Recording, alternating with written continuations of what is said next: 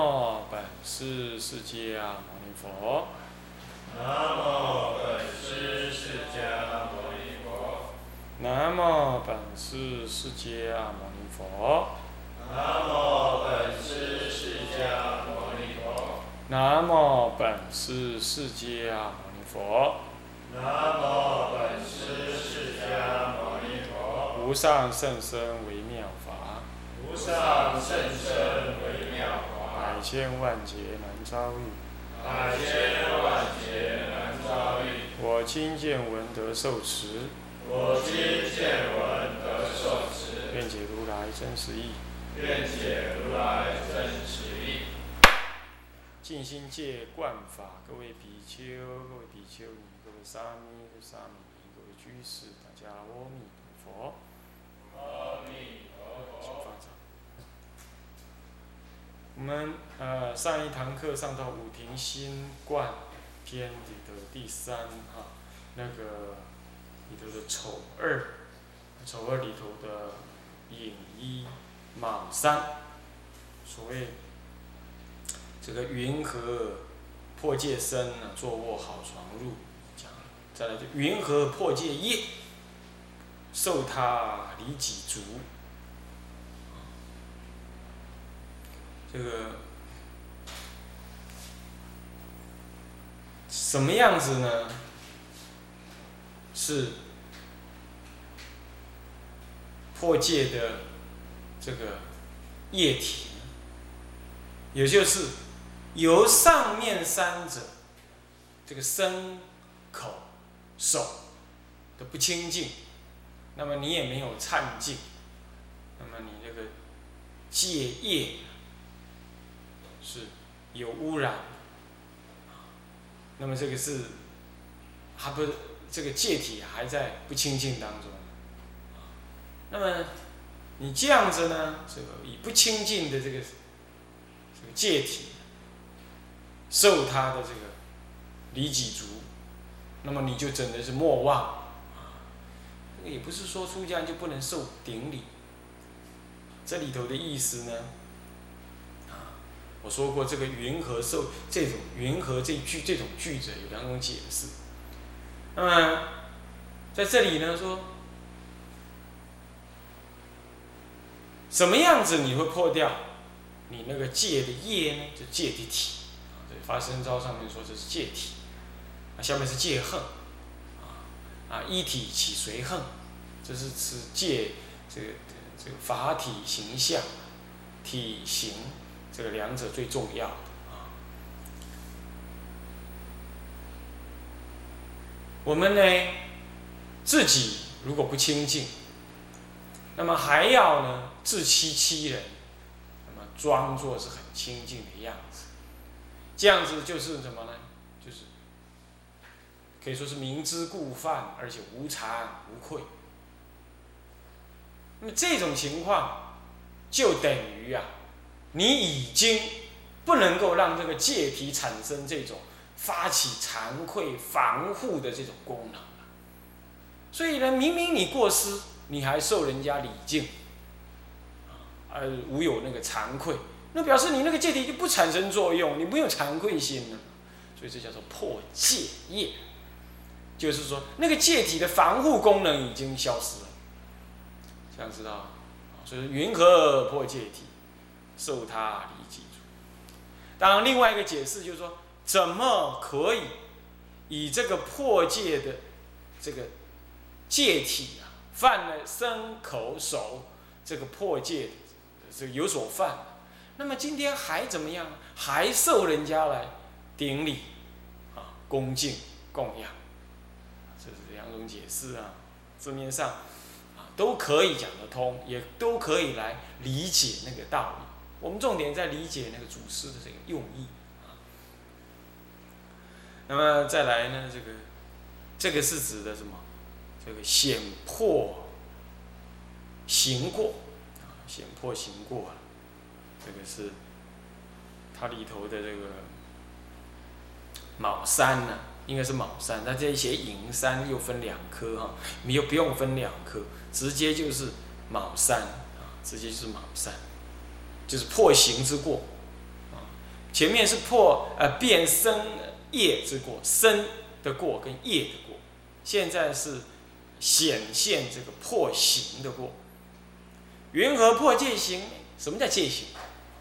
戒行就是随这个什么戒体而起种种的防护之行。这个行呢，是通身口意的，当然主要表现在身口，啊，但是呢，意念要怎么样？要随那个戒体。那戒体是什么呢？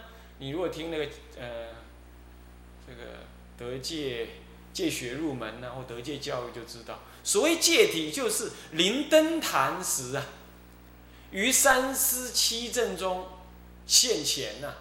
那么我们的三人一坛或一人乃至二人一坛登坛，在三思七正，女众就是呃，在这个二十正啊，这个这个也是三思七正的，不过是在尼实师的带领之前呢，被认可。那么呢，这个和尚三思啊，我是指比丘和尚对这个比丘尼或对比丘，那么呢，单白三结魔。询问僧人代表，也就是其他九师，说要让你成为比丘或比丘尼，大家认不认可？就在这个时候呢，你要被接受人家的认可之中啊，你呢发起愿心，誓愿呢，我人家在考核我，而我呢正发愿着，我必须要断恶修善，利一切众生。我从今而后，我无恶不断，我无善不修。这种愿心现起之后啊，等到被认可为比丘、比丘尼了，那么你下了坛之后啊，你这个愿心的推动，使得你会询问：那我要断什么恶啊？我要修什么善呢？好，那个戒和尚在戒坛当中告诉你的，宣这个四依法，乃至宣四众戒相。以此为开始，那么你就守比丘、比丘尼乃至将来的菩萨戒的这个戒行、戒行这些戒行，依着你当时发的那个愿，叫做依那个愿就叫做戒体，依那个体，那么呢，在得戒完毕下了坛之后呢，起这种什么呢？随行，依这个愿而起随行。我们人一定要先发愿，对不对？谁要去当总统？谁要先有这个愿心啊？我要出来竞选，然后我才来宣告说我要竞选，我有什么想法，你们来让我当选。大家好，投你的票，你当选了，你就要实践竞选诺言，是吧？这个实践竞选诺言，无非是实践你当时发的那个愿发的那个想法，对不对？同样道理，这个一戒业就是戒体，前面那个戒业。来起那个戒的随行，那前面戒业已经破，那个业那是一种愿心，愿心能够在心中任运的产生防非止恶的功能，但是现在起已经破了。接着呢，你那个对于那个一一的戒行，应该持守的那个行为啊，因为随着你的戒业的愿心的破除啊，都无常无愧的破除啊，所以你那个戒体啊戒行呢，也跟着就不能持守。所以说，云何破戒行？就是莫受称扬赞。啊，这什么叫做破戒之行呢？你就贪图名利嘛，啊，这个默默的以不清净的这个戒行啊，来受人家的赞美，人家不知道你外清内浊，啊。那么另外一种解释呢，那就是说，啊，这个。是要改那个什么，改那个标点符号的解释是怎么样？是说怎么可以以这个破戒的这个戒行的行为啊啊，你你根本就是没有持守那个戒行，然后来默默的受到了什么？哎，这个不知情的大众，包括示众任何一众啊的称扬赞叹，是这样子。那么这样之后呢？最后这个卯二啊，应该改成寅二，就通戒。通戒以上五事，若犯此五事，是诸天共悲叹。如果犯这五事，就身，呃，口、手、身、业、恨，戒业戒恨，啊，戒业主要是指的那个你那个持戒的愿心呐，已经毁了，戒累了，简单讲，戒恨就是具体的犯那个戒行戒的行为了，这样子呢，如果你要犯，那么身、手、口，当然也就是属于犯戒犯戒喽。这样子呢，诸天共悲叹。为什么诸天共悲叹呢？因为天人有这个天眼通，他能够看到你现在犯戒将要受什么果报。那么再来，天人呢，他发愿有很多天人是发愿护持你的戒，他护持你的戒，他因此也有功德。结果他现在呢，他护持你，结果看你犯戒，他就因此再也不能护你了。不能修行，跟着你修行，他也要悲叹。这是第二，第三呢？他是你过去的眷属，等着你呢，道业成就来利益他。唉，修行人看看呢，不能够怎么样？你已经不能再持戒精进，所以就不能利益他，他也怎么样啊？感到悲叹。那么这段文是这样。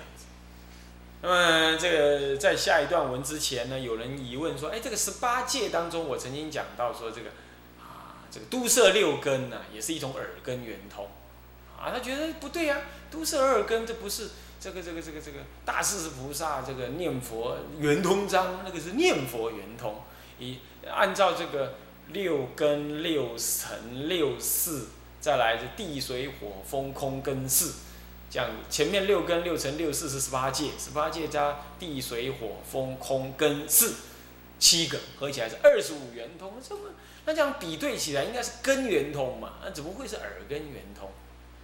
你要知道，你要去读一读那个六那个那个念佛圆通章啊，那么你就会了解到，整个它标题叫祖师把它标成大势至菩萨是念佛圆通。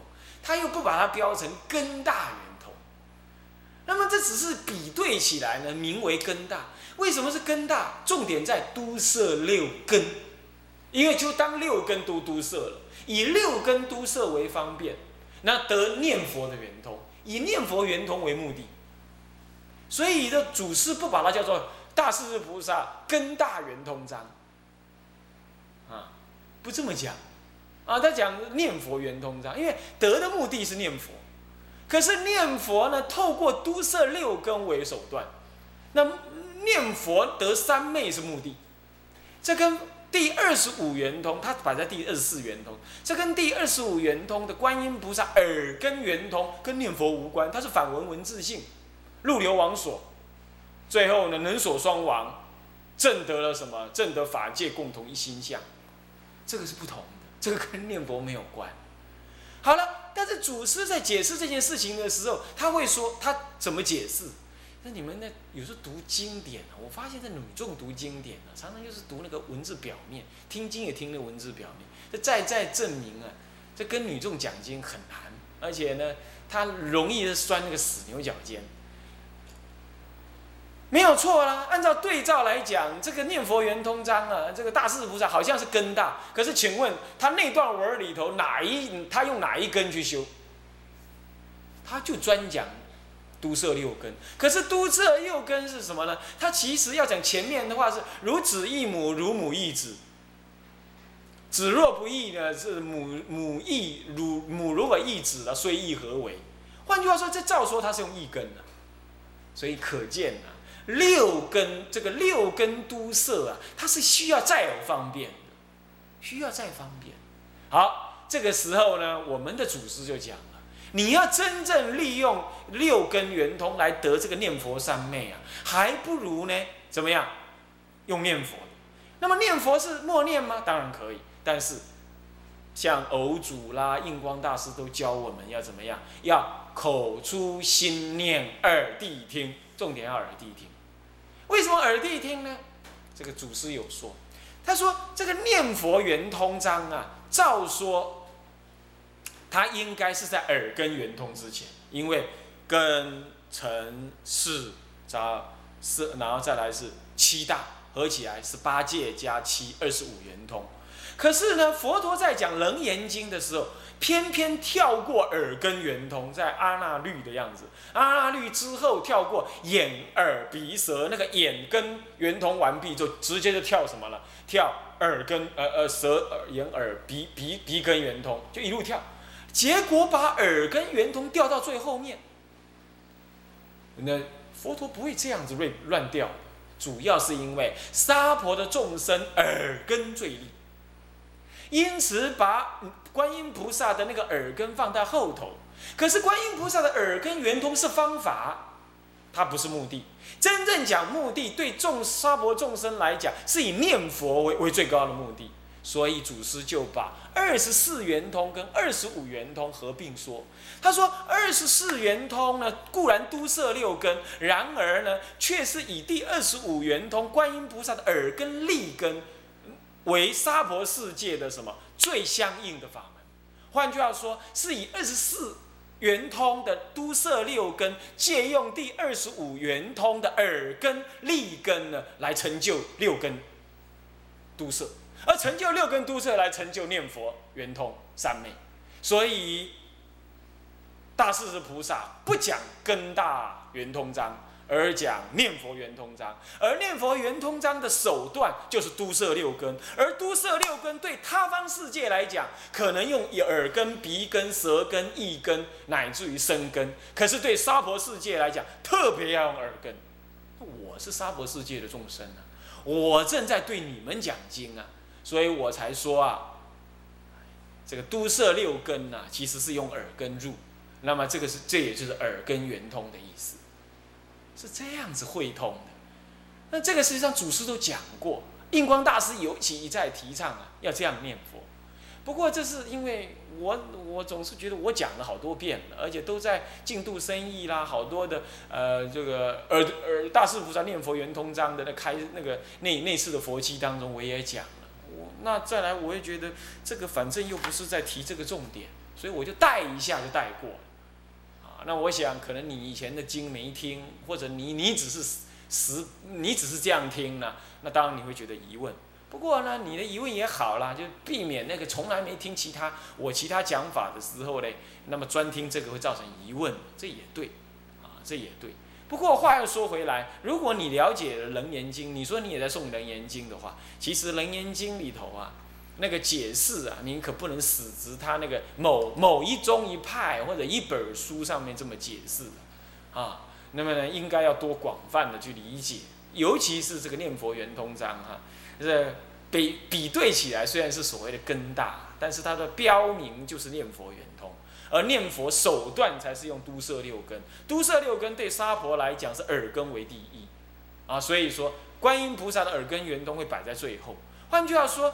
对我们能修的人来讲呢，我们解经要以能修为主，啊，不是以这在那排比那个文字为重，因为真的能的是实修，所以修大势菩萨的念佛圆通章就是都摄六根，都摄六根无非就是心念口言耳谛听，这个时候的耳根是很重要的。那么我当时讲的是这个意思，不过这个嗯，并不是在这个解这个文当中很重要，所以我就这样带过而已。哦，你们有疑问也很好，那我有机会呢，再重新告诉你，澄清一下这个，我我内心里头我了解的是佛法是这样子的，啊，解那个经，我的态度是这种方式啊。好，那么大家就不要再有疑惑了啊。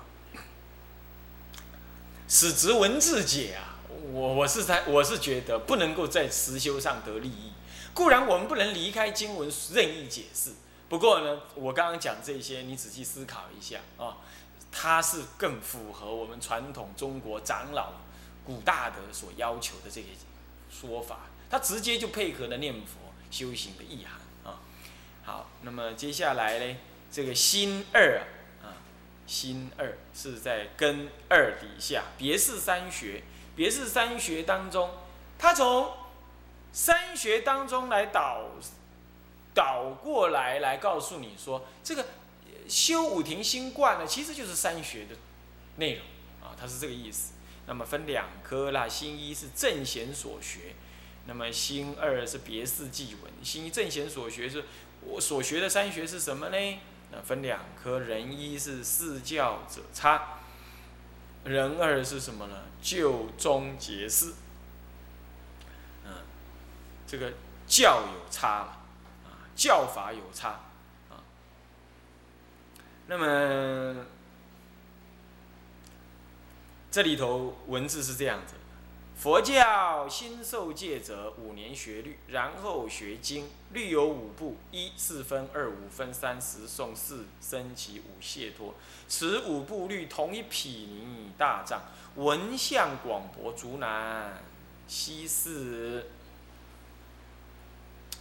这是教者差。什么叫教者差呢？就是说，这个教法的内容啊。有种种的差别，那么呢，该先学什么？啊，有这个差异。佛教新受戒者，这五年以前、六下以前，或者是对戒法还不能完全理解的人，都叫做新受戒的了啊。那么五年学律，律啊是毗尼的中文，中文的翻译叫做律。它的原意呢，有灭的意思，毗尼本意有灭的意思，有调伏的意思，啊，是这样。那么这律就是有灭、调伏的意思，也就是佛制的戒律。然后呢，五年学律，然后学经。所谓五年学律，就是专心的学佛。门出家弟子所当行、当学、当做的种种什么呢？种种轻重诸戒，应该要在这五年当中专心的学习，让他身熟互转。那么然后呢，才学经。这里的经含摄论，三藏当中的律，那这里是经跟论，不过以经为代表。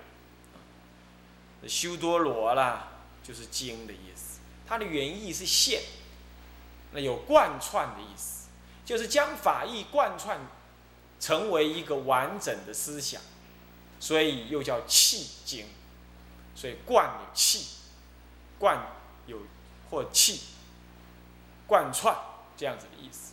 可是中国人呢，对于这个神呐，如果你要修多罗直翻成神呢，中国人绳子的绳呢？线，是绳线，缝衣服那个线，那不只是翻成线，中国人会觉得啼笑皆非。线，线是一个物质啊。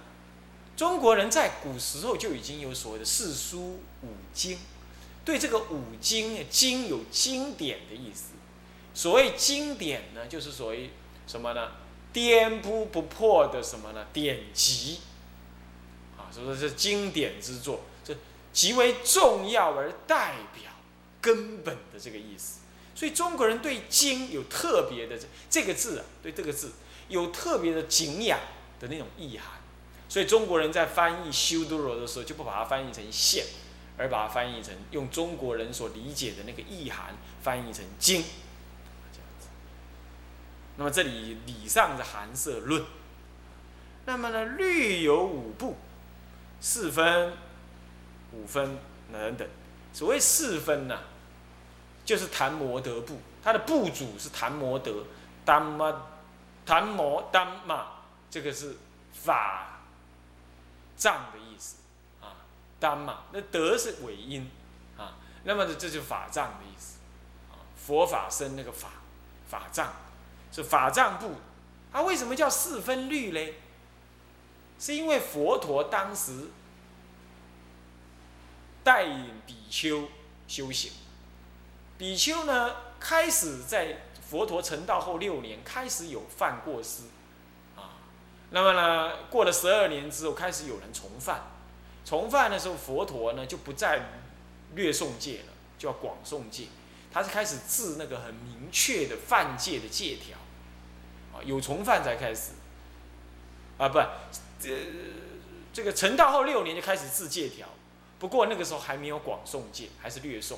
到了第十二年，科开始有人从犯了，就开始就就要广诵啊。那么呢，这个存到六年开始有人犯戒，佛陀就自戒条，明文的戒条戒下来。可是自下来的时候没有记录，等到佛入灭的时候啊，这有人就说：“哎呀，佛入灭了，我们今后呢没有人管了，我可以怎么样？我可以随随便便的呃过日子了。”那么这样子，迦摄尊者听到之后呢，就紧张了，就召集五百罗汉在家这个这这这个这七叶窟啊，七叶窟你们有去过啊？